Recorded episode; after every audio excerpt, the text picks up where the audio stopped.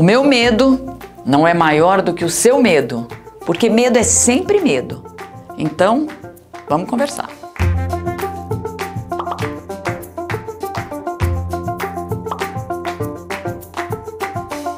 Sabe aquela história de chorar sem motivo? É mais ou menos isso que nós vamos falar hoje. O medo, ele só não pode paralisar. De resto, o medo é de cada um. Não existe medo maior, não existe medo pequeno, não existe medo bobo. Medo é de cada um. Porque é muito comum é, o adulto falar para a criança: Não estou acreditando que você tem medo disso. Ou um amigo fala para o outro: Ah, pelo amor de Deus, você desse tamanho, com medo desse. Gente, isso de verdade não pode ser assim. É impossível você medir a dor do outro com o seu termômetro. Então, a palavra de ordem é respeito. Isso também não significa não trabalhar com esse medo. É preciso trabalhar com esse medo. É preciso pegar ele para si e tentar descobrir uma forma dele não te paralisar ou dele não paralisar essa ou aquela criança. Quer ver um exemplo bacana? Papai Noel. Muitas famílias colocam seus filhos para tirar a famosa foto com Papai Noel. E aquilo, para determinadas crianças, é absolutamente horrível. É, é um, uma figura que para elas é incomum, enfim, e os pais colocam a criança e a criança chora e senta no colo do Papai Noel e, e né, esperneia, mas faz a foto com o Papai Noel.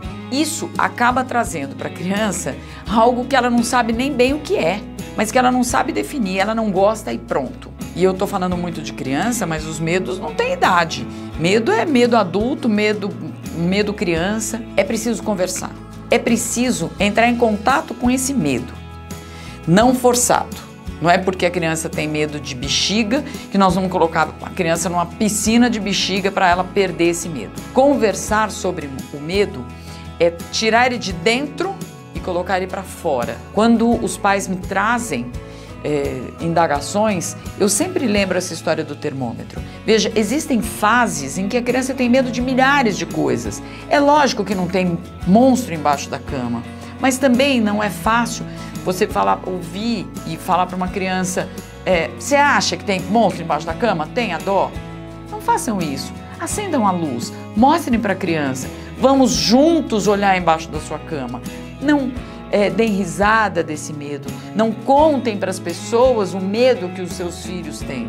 É importante que a criança consiga vencer esse medo, sabendo que você é parceiro, sabendo que você está junto com ela. Isso sim vai fazer com que ela vença o medo. Nunca minimizem o medo de ninguém.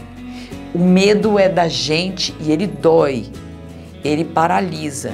E é isso que nós temos que cuidar para que ele não paralise e para que ele não se transforme um enorme sofrimento. Não minimizem o medo, não tornem o medo maior. Deixem com que o medo é, se manifeste da maneira que a pessoa que sente deseja e precisa. Depois, vamos pensando, medo a medo, como trabalhar. O próximo programa traz um tema leve e bem gostoso. Você não vai perder. O Vamos Conversar vai falar sobre o namoro.